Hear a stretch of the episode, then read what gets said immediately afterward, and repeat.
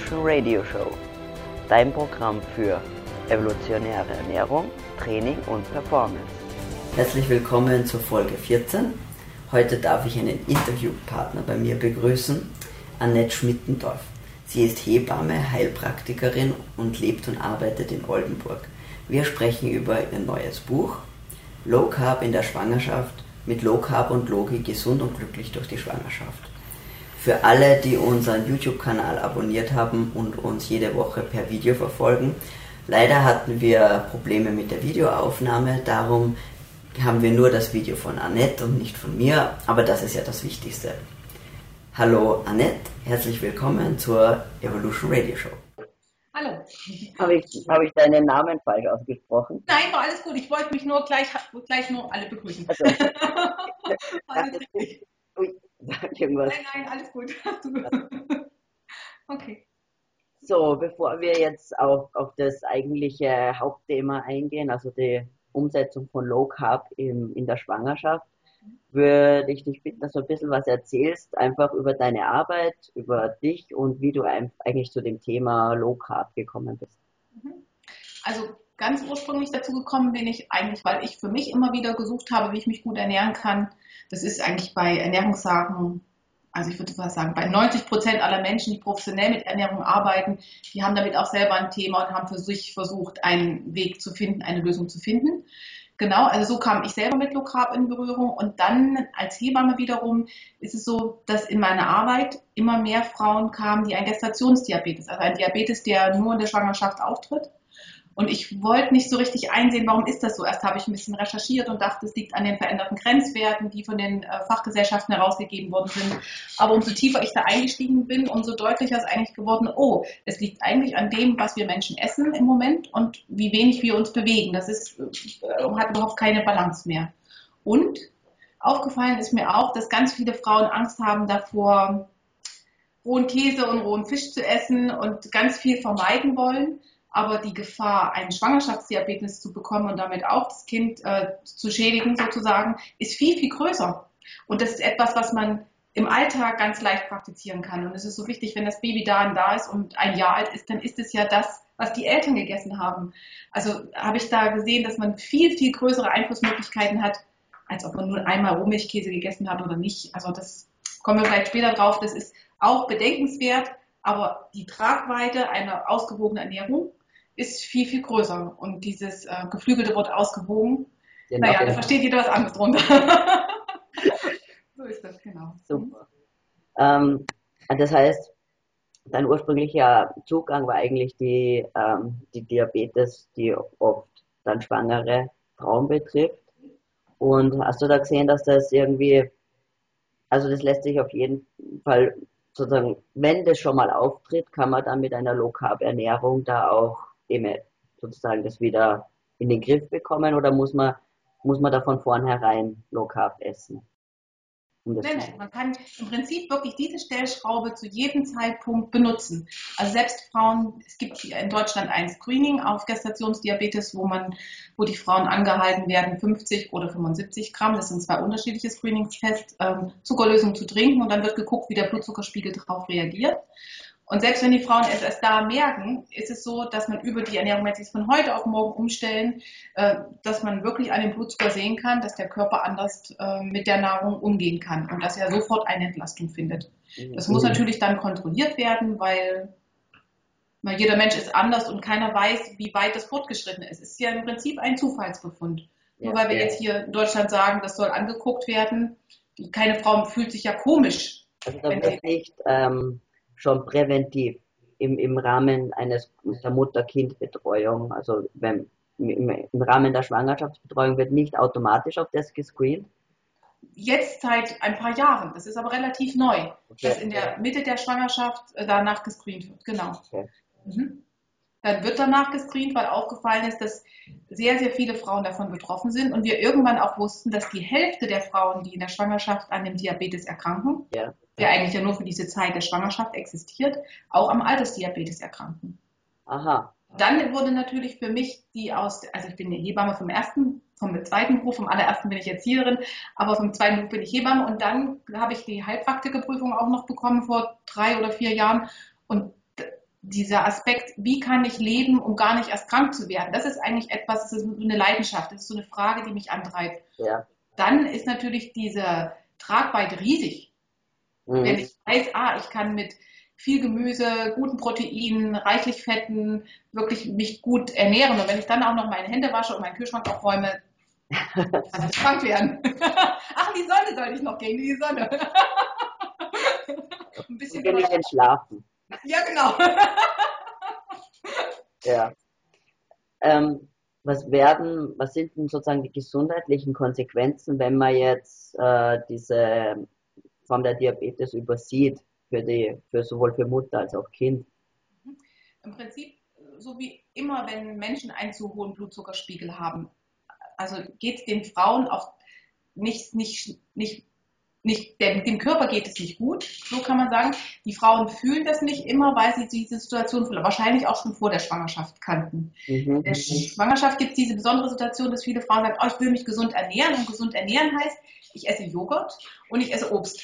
Und Joghurt heißt nicht Naturjoghurt, sondern den industriell vorgefertigten Joghurt, genau. Und damit habe ich eine größere Belastung an Zucker, als die Frauen es vielleicht schon vor der Schwangerschaft hätten. Ne? Und wenn der ganze Zucker zum Baby kommt, dann über die Plazenta, über die Nabelschnur zum Baby kommt, dann kriegt das Baby eigentlich schon Zucker zur Verfügung gestellt. Wenn der Wert im Blut der Mutter einen bestimmten Wert übersteigt, sozusagen, oder das Maß einen bestimmten Wert übersteigt, und das Baby ist eigentlich noch gar nicht dafür gemacht, sich mit Zucker auseinanderzusetzen. Ja. Also wenn der Blutzuckerspiegel nicht so hoch ist, dann hat das Baby mit dem Blutzucker auch gar nicht so viel zu tun. Mhm. Man muss vielleicht noch wissen, dass das Baby im Bauch, die Organe arbeiten noch gar nicht eigenständig, weil diese Entgiftungsfunktion, zum Beispiel der Leber, übernimmt die Plazenta. Und viele, also und die Organe werden, werden zwar durchblutet, sodass sie sich entfalten können und wachsen können, aber sie haben noch nicht so eine große Aufgabe, wie, wie äh, wenn die Kinder geboren sind. Genau. Mhm. Wenn, wenn, das Baby aber im Bauch schon, im Bauch der Mutter, wenn die Leber zum Beispiel schon arbeiten muss, dann ist es jetzt sozusagen überbenutzt. Ja. Ne? Also es ist sozusagen wie ein Schuh, der schon ausgelatscht ist, bevor man überhaupt das erste Mal anzieht. Und man merkt, äh, man sieht an den Statistiken, dass es den Kindern einfach auf lange Sicht nicht so gut geht. Ja, ich will gar nicht das so sehr ausschmücken, dass man sagt, oh, das ist ganz schlimm und den Kindern, die haben die und die und die Erkrankungen, weil wichtig ist, dass man sich auf den richtigen Weg macht. Ja, also mein, mein, mein Plädoyer ist nicht, stelle von heute auf morgen deine Ernährung um, sondern mein Plädoyer ist, okay, ich möchte dir gerne erzählen, was wir heute über Ernährung wissen. Da hat sich ganz viel verändert. Also als ich noch zur Schule gegangen bin, war es noch die, die äh, klassische Kellogg's Cornflakes Ernährung mit ganz viel Getreide, gerade in der Vollwerternährung, selbst wenn man es gut machen würde, sondern einfach sagen, okay, da hat sich was verändert, wir wissen jetzt viel, viel genaueres dazu und mach dich auf den Weg und guck, dass du mit Freude Dinge verändern kannst. Mhm. Genau. Ähm, jetzt ist ja praktisch der Low Carb Ansatz ja auch nicht unbedingt der, der jetzt auch von der offiziellen, von der, von der Deutschen Gesellschaft für Ernährung zum Beispiel unterstützt wird ist es schwierig für dich, ähm, da die Mütter oder die jungen Familien zu überzeugen? Oder, und, und wie gehen da die begleitenden Ärzte damit um? Mhm. Also hier in, Oldenburg kann ich sagen, also ähm, ist es so, dass das eigentlich ein, einfach zu beraten ist. Also es ist nicht schwierig. Es auch, gibt auch in der Praxis, wenn ich mit Kolleginnen, also mit Hebammenkolleginnen oder auch mit Gynäkologen spreche, niemand, der sagt, wie kann man sowas erzählen. Das ist, äh, also es etabliert sich immer mehr, dass sie sagen, nee, nee, da ist noch was anderes in Bewegung und selbst, also Logi als eine Methode von diesen ganzen Low-Carb-Geschichten, genau, hat sich schon relativ etabliert. Das ist also niemand mehr, wo jemand sagt, das ist ja verrückt, sowas zu machen. Ja. Zumal, wenn man dann so Bilder zeigt, das in dem Buch sind auch so, vergleich mal ein ganzer Tag nach Logi und eins nach DGE, sieht man einfach, dass dieses ganze Gemüse und Fleisch und Milchprodukte, die da, da liegen, dass das jedem ins Auge fällt, dass das gut ist. Ne? Während wenn ich dieses ganze Brot und Getreide und Müsli, das sind ja auch alles sehr trockene Lebensmittel, genau. Also das ist, also hier in Oldenburg merke ich, es ist überhaupt nicht mehr schwierig, damit zu beraten. Es, also neugierig zu machen, den um, die Umsetzung zu finden, das ist schon ein bisschen ja. schwierig. Das ist nicht ganz leicht. Und da muss man, da macht eine individuelle Beratung auch Sinn, weil man für jeden, für jeden bedeutet der erste Schritt ein anderer sozusagen. Es ist nicht für alle, für alle gleich, genau. Mhm. Man würde vielleicht, ich meine, ich könnte mir sehr vorstellen, dass es sehr, sehr schwer ist, ähm, jemanden zu überzeugen, seine Ernährung zu ändern, wenn da Bedenken zum Beispiel von Seiten des Gynäkologen dann geäußert werden, na, ob man dann nicht sozusagen sein Kind schon irgendwie ähm, schädigen würde. Obwohl natürlich, ich habe auf deiner Seite schon die Diabetes und ähm, dass da eine, eine Ernährungsumstellung sicherlich einen Sinn macht. Aber dass es eben in die Richtung ähm, Logik geht, ist eben, oder Low Carb ist einfach ist gut, dass das angenommen wird. Ja, ja genau. Dass genau, genau. Unterstützung Ich glaube, da spielt dieses Diabetes-Screening eine große Rolle. Also gerade bei den Gynäkologen ist ja nun klar, es geht um Zuckerlast. Und nicht allen ist im Alltag bewusst, welche Rolle das Getreide damit spielt. Ne? Also das ist letztendlich, äh, ist es im Körper alles ein, ein Zuckerpool, egal wie schnell es aufgespalten wird. Und das kann man aber gut erklären. Also viele haben im Biologieunterricht noch diesen Test gemacht, dass umso länger man Brot kaut, umso süßer wird's. Und da kann man gut sagen, ah, Amylase, ne? also das Enzym, ja. was das zersetzt. Und dann haben wir einfach im Blut nur noch Zucker. Und dann ist es eigentlich egal, dass man, also genau, woher man das gegessen hat. Mhm. Mhm. Jetzt abgesehen von der Gefahr, dass man eben ähm, jetzt Diabetiker wird während der Schwangerschaft, welche Vorteile hatten das jetzt noch so, wenn man sich nach Logi oder Low ernähren? Also ein großer Vorteil ist, dass man eine Ernährung etabliert, die dem Baby auch gut tun wird, wenn es denn geboren ist. Dass man sozusagen Rituale entwickelt, wo man als ganze Familie einfach gut damit leben kann. Und es gibt doch diesen alten Spruch, Essen für zwei in der Schwangerschaft. Und das stimmt natürlich in der Menge nicht, ist nicht nötig, das wissen wir heute auch alle. Aber in der Qualität stimmt es dann doch wieder. Also ich brauche mehr Folsäure, ich brauche mehr Jod, ich brauche auch wirklich Proteine, weil Proteine sind die Bausteine des Lebens und es wird ja ein echtes zweites Leben da wie eine Matrioschka reingebaut. Und das muss ja irgendwo heraus passieren. Also daran gibt es schon einen, einen Mehrbedarf, aber den man eigentlich auch instinktiv äh, stillen möchte. Ja. Da kommen dann nochmal diese ganzen Gelüste spielen da noch eine Rolle, dass äh, der Körper mit den Gelüsten offensichtlich nicht so differenziert umgeht, aber eigentlich merken Frauen, dass sie irgendwas anderes essen wollen. Genau. Also das ist, ähm, jetzt habe ich den Faden verloren. ähm, welche Vorteile das eben sonst so. hat, Ach, genau. abgesehen der Gestationsdiabetes. Okay. Dann ist ein großes Thema nämlich Ödem in der Schwangerschaft, also Wassereinlagerung. Ja. Ne, weil die hormonelle Situation sorgt dafür, dass das Gewebe ein bisschen aufgelockerter ist. Und wenn man genügend Salz und Albumin, also ein körpereigenes Eiweiß hat, das muss natürlich auch erstmal irgendwo herkommen, dann ist der Körper in der Lage, das Wasser äh, zurückzuholen und über das Blutsystem und letztendlich über die Niere dann wieder auszuscheiden. Und dann gibt es noch andere Punkte, die in der Schwangerschaft relevant sind, zum Beispiel äh, Verstopfung. Frauen können nicht so gut zur Toilette gehen, weil der Darm gar nicht mehr die Kraft hat, den Stuhl dadurch zu schicken, so schnell und zügig. Und da ist eine ballaststoffreiche Ernährung, die wir natürlich über das Gemüse haben, es sind so viele Ballaststoffe drin, sehr, sehr förderlich, genau. Und mit genügend Fetten auch. Also manchmal ist es so, dass ich auch als Heilpraktikerin sagen kann, wenn Menschen Verstopfung haben, ist es manchmal gar nicht, dass sie zu wenig getrunken haben. Es fehlt ganz einfach an guten Fetten, mhm. Der da gut durchrutschen kann. Ja. So hatte ich in der Arbeit mit den Frauen ganz viele Punkte, wo man sagen kann, Sie kriegen am Anfang eine Ernährungsberatung, aber egal mit welcher Beschwerde Sie kommen, zum Beispiel selbst mit Sodbrennen, ist es so, wenn man sich low carb ernährt, ist Sodbrennen, wenn keine Vorerkrankungen da sind, kein Thema mehr. Mhm. Und das ist schon sehr überzeugend. Weißt du, du gehst zu deiner Hebamme, kriegst eine Ernährungsberatung und sagst gleich noch, ja, ja, habe ich gehört.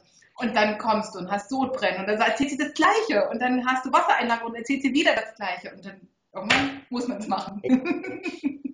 Sieht man auch, ich meine, viele Frauen ich meine, dass man natürlich zunimmt während der Schwangerschaft, ist klar. Ja? Mhm. Aber sieht man da auch, dass wenn Frauen, also ein Unterschied, wenn jemand sich traditionell ernährt oder low carb macht, dass da vielleicht ein weniger starker Gewichtszunahme ist oder also was weil viele Frauen nehmen ja sehr, sehr stark zu. Genau. Ein großer Teil der Gewichtszunahmen sind oft aber wirklich auch Wassereinlagerungen, gerade wenn es sehr schnell geht. Ne? Das kann man dann messen und angucken. Also das sieht man an der Dynamik der Gewichtszunahme. Und Wassereinlagerungen sind weniger, wenn ich mich äh, im Sinne der Logik ernähre, der Low Carb Ernährung so ernähre, genau. Und Gewichtszunahmen natürlich auch. Also immer dann, wenn ich äh, viele kleine Mahlzeiten esse, ähm, kohlenhydratreiche Mahlzeiten, habe ich immer Insulin im Blut. Also es gibt dann überhaupt keine Zeiten, wo das mal gar nicht ähm, von relevant ist. Mhm. Wenn der Insulin im Blut ist, dann kann man auch nichts verbrauchen sozusagen. Insulin ist ja sozusagen das klassische Masthormon. Genau. Ja. Es ist gut, wenn man da wirklich Essenspausen dazwischen hat. Genau. Also das ist, spielt natürlich eine große Rolle, wobei die Gewichtsreduktion, also das Abnehmen in der Schwangerschaft ja keine Rolle spielt. Ah, natürlich nicht. Ja, wir wollen, dass die Frauen Ja, ja. wachsen und dass sie eben auch Stolz vorhertragen, genau. Aber eigentlich nur so viel, wie das Baby braucht. Ne? Ein paar Res Reserven noch für die Stillzeit oder auch für so eine Geburt, ne? wenn man da viel Blut verliert. Das ist ja alles Substanz. Wenn wir, ne? Und diese Substanz muss genährt werden in der Schwangerschaft. Genau. Aber Frauen verlieren ganz leicht ihr Gewicht wieder, wenn sie sich nach diesem Gemüse Ja. fett, eiweißreich ernähren. Genau. Ähm, ich meine, arbeitest du schon so sehr lange nach dieser, sozusagen nach Logi oder Low Carb? Was sind denn so die größten Ängste und Sorgen, die die Mütter oder die Familien dann haben, wenn man eben eine solche Ernährungsumstellung vorschlägt, die eben so konträr zu eigentlich der herkömmlichen Ernährung, Mhm. Ernährung Das erste, ist. das erste Argument ist auch immer, ich brauche doch aber den Zucker zum Denken. Okay, das kann man ganz schnell. Also Ja. ich mache selber Low Carb und bin hier fit und kann gut reden mit den Leuten. Also das kann schon mal nicht sein. Die gr- größte Hürde eigentlich in der Umsetzung ist die, äh, wie geht es praktisch, dass ich mich organ ich, andersrum, ich muss mich organisieren, damit ich in der heutigen Zeit eine Low Carb Ernährung ähm, zu 100 Prozent umsetzen kann. mhm. Ne? Also umso mehr Einschränkungen, wenn ich dann auch noch auf Milch verzichten will und solche Sachen, dann äh, wird es immer enger und ich kann einfach gar nicht irgendwo aussteigen und mir eben schnell was holen. ja, Da, äh, da braucht man schon so ein bisschen Handling. Wie mache ich es, dass ich eigentlich diese große Gemüsemenge essen kann? Also das heißt ja, was weiß ich, wenn ich ähm, einfach mal, damit wir ein Rechenbeispiel haben, in so einen Magen passt 500 Gramm pro Mahlzeit rein. 300 Gramm, sage ich jetzt, sollten mindestens Gemüse sein. Drei Mahlzeiten sollte ich essen. Drei mal drei, das sind 900. Sagen wir großzügig, ein Kilo Gemüse mal sieben, das sind sieben Kilo Gemüse, die muss man erstmal nach Hause tragen. Ja. Ne? Und die wollen dann auch geschnippelt werden. Und da ist immer die Frage, wie mache ich das? Ne? Habe ich einen Mixer, habe ich einen Entsafter, habe ich welche Küchengeräte habe ich? Kann ich überhaupt gut mal schnell zwei Möhren in- nebeneinander legen und die wirklich hintereinander wegschneiden? Also so ein Handy, also was mache ich dann hier auch und zeigt das mal, wie man das ein bisschen zügig machen kann. genau, also es ist das, der, die größte Schwierigkeit ist eigentlich das praktische Umsetzen. Viele Menschen haben nicht mehr gelernt zu kochen, ja, auf Vorrat zu kochen. Ne, Also eine praktische Hinweis ist immer zu sagen, ich koche einfach zweimal in der Woche eine Gemüsesuppe. Die gibt es einfach als Vorspeise und zwischendurch, wenn ich doch mal Hunger habe. Genau, also solche einfachen Dinge, dass man sich da irgendwie arrangieren kann. Das heißt, in deiner, in, im Rahmen deiner Beratung hilfst du auch wirklich so ähm, ganz praktische Dinge, äh, Problematiken zu lösen und zeigst, wie das wirklich umsetzbar ist in der, im Alltag und auch abgestimmt dann auf, auf die jeweilige, auf die jeweiligen Bedürfnisse wahrscheinlich, oder? Ja, ja, es ist mir ganz wichtig, dass die Menschen sich trauen zu sagen, äh, warum irgendetwas nicht gut klappt. Mhm. Weil dann, dann kann man eine Lösung finden und einfach sind wir es oft nicht geübt. Und ich selber beschäftige mich schon so, ich bin jetzt 41, ich würde sagen mal sagen, seit über 25 Jahren mit Ernährung. Ja, Da habe ich schon viele Fertigkeiten erlangt und ich koche auch gerne und, und bin immer berufstätig gewesen. Das heißt, ich kann auch schnell ein gutes Essen auf den Tisch zaubern und das erzähle ich auch oder lass Filme machen. Also egal, dass man einfach sehen kann, wie machen andere Leute das und wie könnte man es einfach ein bisschen vereinfachen. Genau. genau. Also diese praktischen Hinweise, ich glaube, die sind total wichtig und die sind nicht für alle Menschen gleich. ja, Ne? Zum einen ist es dieses Vorkochen, was, glaube ich, ganz, ganz wesentlich ist. Und zum anderen, Moment, jetzt habe ich den Faden verloren. Warte, ähm. Na, okay, das Thema der Zubereitung. Ja. Ne? Also wie, welche Arten gibt es, Essen wirklich zuzubereiten? Genau. Also dass man einfach sagen kann, ich kann, wenn ich keine Zeit habe, nehme ich mir einfach meine gekochten Eier aus dem Kühlschrank und nehme die Möhre und die Gurke und das Mairübchen und packe einfach alles in die Tasche und habe da letztendlich auch wieder ein Fastfood. Ja, Ne? dass Genau. so ein, so ein Notfallprogramm hat, auf das Ja. auch immer zurückgreifen kann. Das, Genau. das sehe ich, ich meine, auch in meiner Arbeit natürlich, das ist ganz wichtig, ja, dass man irgendwo was hat, wo, ich glaube, da passieren am ehesten dann die Ausrutscher sozusagen Ja, genau. in diesen Momenten, weil wenn ich alles super vorbereiten kann, ist ja kein Problem, aber in den Momenten, wo man gestresst ist, wo man müde ist, vielleicht nur nach Hause kommt oder schnell weg muss, da sind dann die Momente, wo man dann eben vielleicht die weniger günstigen Entscheidungen trifft. Genau, genau. Weil man sowieso schon angestrengt ist, Cortisol im Blut hat, dann ist alles nicht. Also das muss im Prinzip, wenn man dann sozusagen eine Ausnahme macht oder einen Ausrutscher, dann ist der auch, sage ich immer, egal. Wichtig ist eher danach, dass man danach, wenn man dann gut gegessen hat, sich gleich entscheidet, was mache ich, damit das nicht wieder vorkommt. In dem Moment ist dann egal. gerade mit so einem Baby im Bauch. Das muss man dann einfach lösen und dann für das nächste Mal aber die gekochten Eier im Kühlschrank haben. das ist gut. Ja, ja, genau. Jetzt so in Bezug auf, ähm, auf, auf Schwangerschaft und vielleicht auch die Zeit danach stillen. Ähm, was sind denn da so die größten Mythen praktisch, gegen die du immer ankämpfen musst, die größten Einhörner? Mhm. Die größten Einhörner. Ähm, also einmal ist es, dass man, dass alle immer denken, dass man zu wenig, dass man nur mit wenig Salz gut leben kann. Okay. Ne? Das ist sozusagen genau. Das Eiweiß den Körper immer übersäuert, dass das ja gar nicht gut ist. Mhm. Ähm, und das jetzt seit einem Jahr nicht mehr, aber seit bis vor einem Jahr war immer noch das Thema, dass Butter nicht gesund ist. Aha, ja. Das war auch immer noch so, genau, aber das verändert sich gerade. Da passiert irgendwie, es ist wahrscheinlich sind viele Sendungen im Fernsehen gelaufen, Mutter ist also gut. genau. Also das ist, und dass man sich in der Schwangerschaft nicht körperlich nicht überanstrengen sollte. Ah ja, das hat sich genau. noch gehalten, ja. ja, ja, genau. Also und das ist überhaupt nicht so. Also wir sind natürlich auch in der Schwangerschaft leist, leistungsfähig und damit wir keine Rückenschmerzen bekommen, ist es ganz wichtig, dass man Sport macht und auch wirklich, dass man Kraftsport macht. Das ist halt wichtig, genau. Und ähm, da gibt es aber nicht so viele, also da ist selbst so, dass die Frauen manchmal von ihren Trainern oder von ihren Fitnessstudios eher sehr zurückhaltend behandelt werden, sagen, auch mach lieber weniger als mehr. Und da geht es aber einfach nur eine gute Beckenbodenkoordination zu haben, nicht in die Erschöpfung zu trainieren, das ist natürlich mhm. richtig, genau. Aber in die Belastung ist schon gut. Also so gerade so eine Geburt ist ja echt ein Marathon Eben. vergleichbar. Also da muss ich schon eine Ausdauer haben und den Frauen geht es besser, wenn sie eine gute Kondition haben und wenn sie Kraft haben. Ne? Genau. Ja.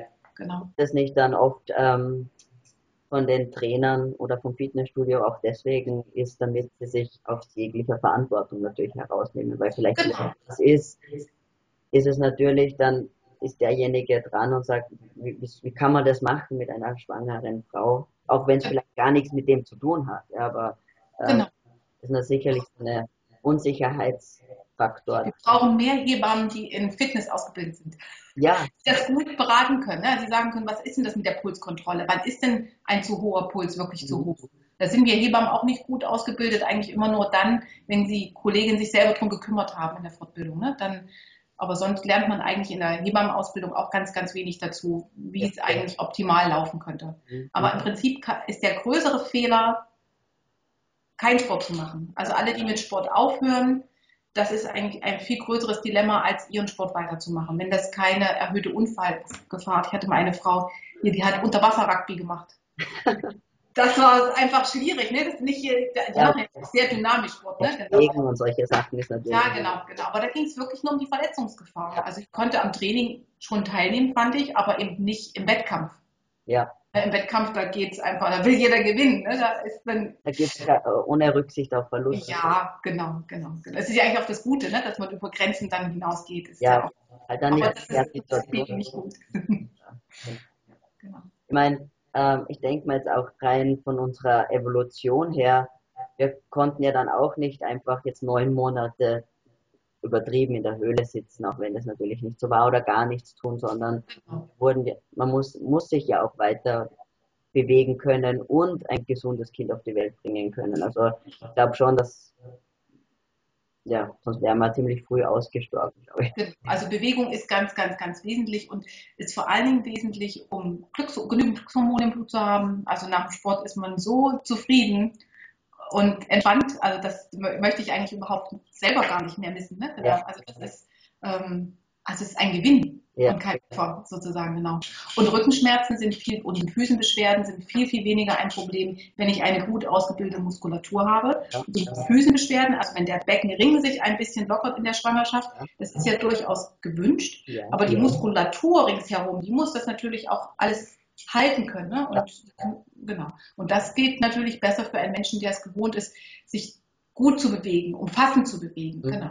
genau. Und wie du, wie du vorhin auch gesagt hast, das ist ja wirklich eine, eine große, ähm, große Belastung dann so eine Geburt. Und ich kann mir vorstellen, dass man das vielleicht auch sehen kann, wie wenn ich auf eine große Belastung, wenn ich weiß, in zwei Monaten habe ich eine große Belastung vor mir, dann würde ich mhm. mich ja darauf vorbereiten. Ja, ja, ja. Kann man das auch ähnlich kommunizieren, denke ich, dass es wie eben, wie du sagst, es ist wie ein Marathon, dann sage ich auch nicht, ich gehe jetzt zwei Monate gar nicht laufen, dann laufe ich einen Marathon, sondern Genau, genau. sicherlich darauf vorbereitet.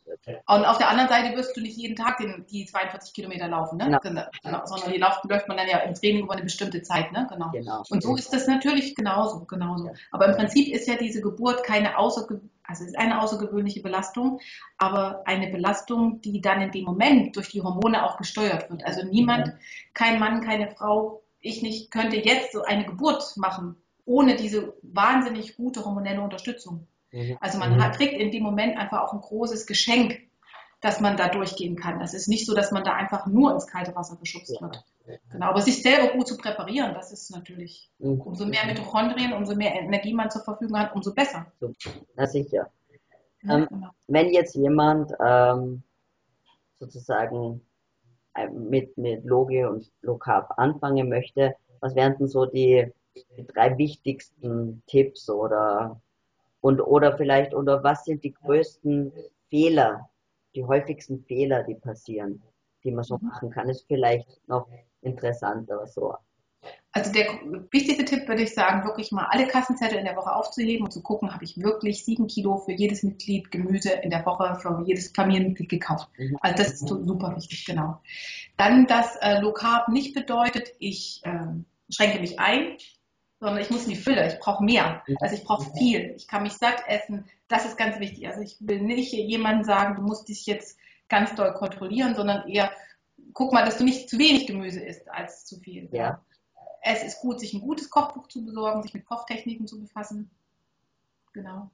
Ähm, genügend Gemüse und nach guten Proteinquellen Ausschau zu halten. Das heißt wirklich zu gucken, wer ist in meiner Nähe, wer geht vernünftig mit Tieren um, wo kriegen die vernünftiges Essen, wo ist das, wo ist das ein bisschen in Waage, ne? Genau.